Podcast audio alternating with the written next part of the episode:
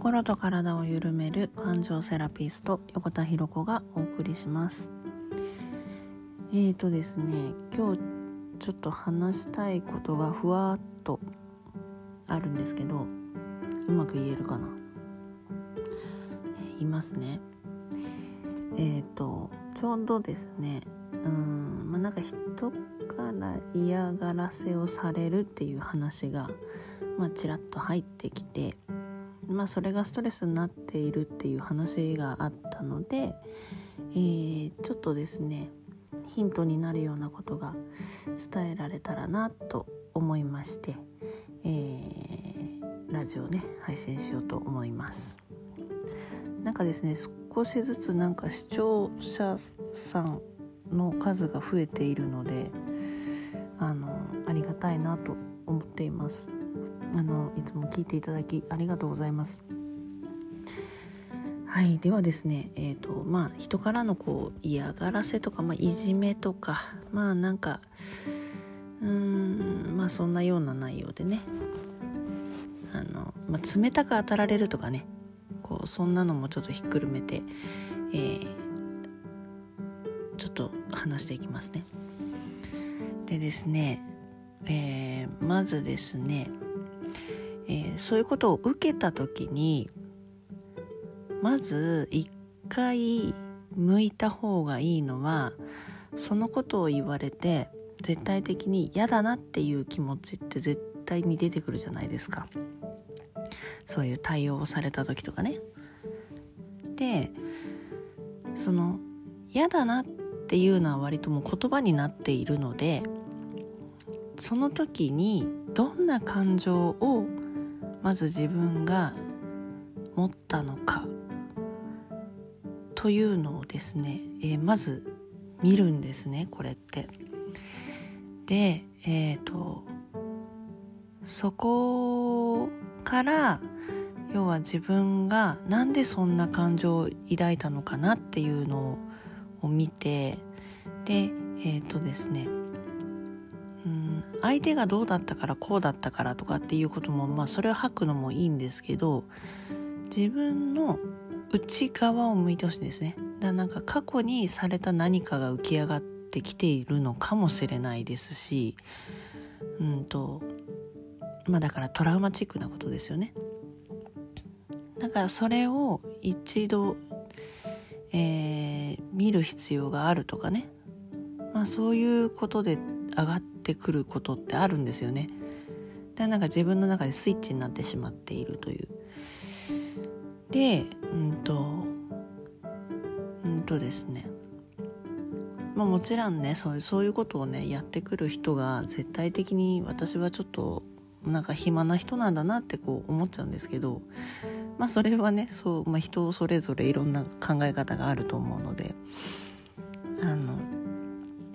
まあ、まずですね私まあうんとねそうやって思うとするっていうよりはそういうことが起きた時に、えー、そのことが起きた自分が何を感じたかをまず私は見ます。で、えーと、とその後になんでそれを感じたのかななんでそれってそうなったのかなっていう風にどんどんどんどん深いところを見ていくんですねああの時のあれがまだ残ってんだなとかっていう風に見ていきます。っていうのもですねえっ、ー、とやっぱり、えー、その自分の身に起きていることがパートナーシップであれ人間関係であれ、えー、全て起きたことに関しての不快感っていうのは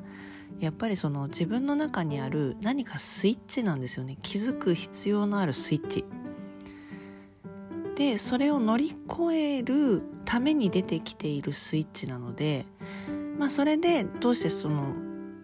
どどうしてその感情を抱いたのかなっていうところを見てあげる必要があるんですよね。でその上でもしすっきりしたところまで見ることができたらあのまあそれを踏まえて私どうやってこうかとかどうやって対応してこうかとか、まあ、どんな自分でありたいかなっていうふうにまあ自分のね心地よいあのゴールに持ってってあげるのが一番いいんですけど。でですねもう一つおまけで言うとですね、えー、基本的に、えーと、自分に対するアンチこうアンチな行動をしてくる人だったりとか、まあ、アンチ的な行動、まあ、なんか、まあ、嫌がらせとかいじめとか、まあ、そういうなんかこうネガティブな事象が起きている時って、えーまあ、人間関係を見直す必要がある時期だったりもするんですけどえっ、ー、とですね自分が飛躍する前の前兆ですね完全に。なのでまあそこ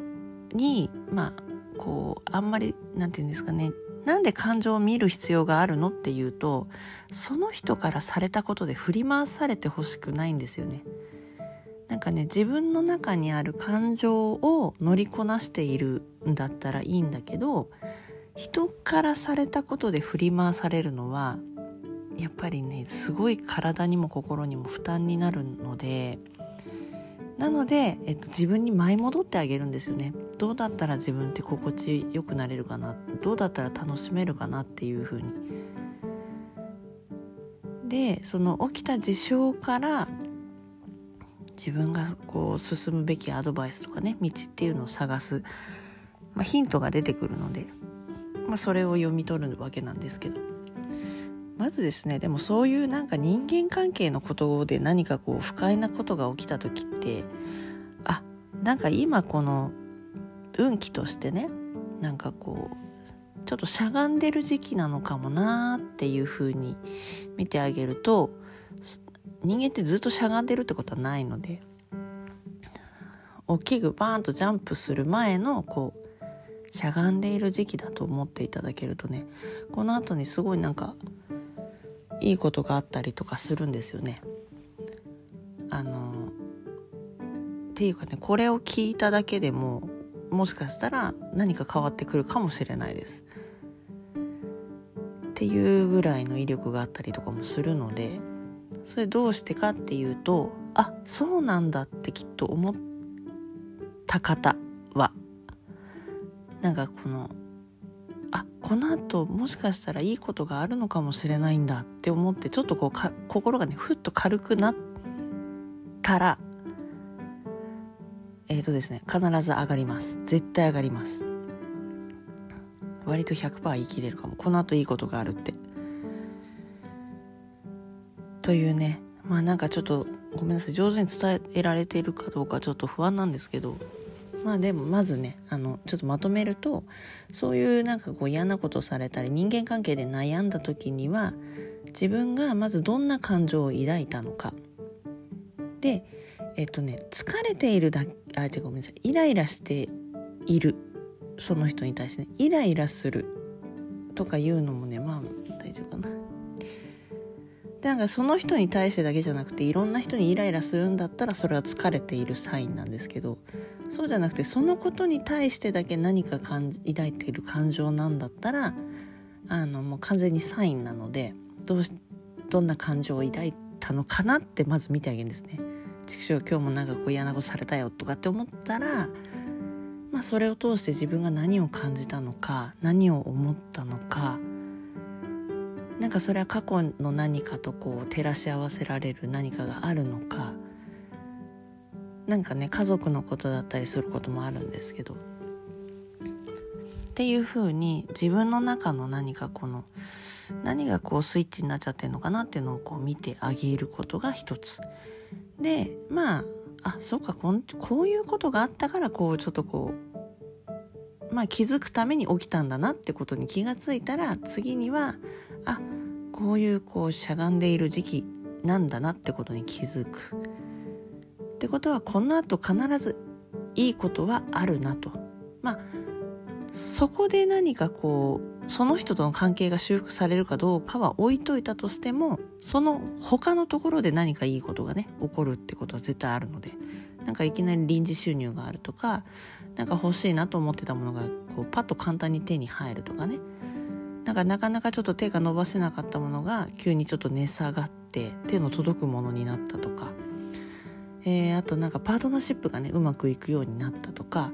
えー、新しい出会いができたとかねなんかそう新しい情報が入ってきたとか必ずなんか自分の欲しいものがぐっとこう引き寄せられるこうタイミングだったりとかするのでまあなんかそういった意味ではね悪いことばっかりじゃないんですけど人生のこのちょっと変化の瞬間って必ずちょっとねネガティブなことが起こるようになってるんですよね人って。なのであそういうことが起きて嫌な思いをしたらあ今ちょっとこういうしゃがんでいる時期なんだなと。ってことはそれに気づいた自分はこの後じゃあきっといいことがあるっていう風にねあの変換できるといいかなと思います。ただねその前には必ず自分の感情を見てあげるというねあの癖がつけられるといいと思います。はいそれでは、えー、聞いていただきありがとうございます。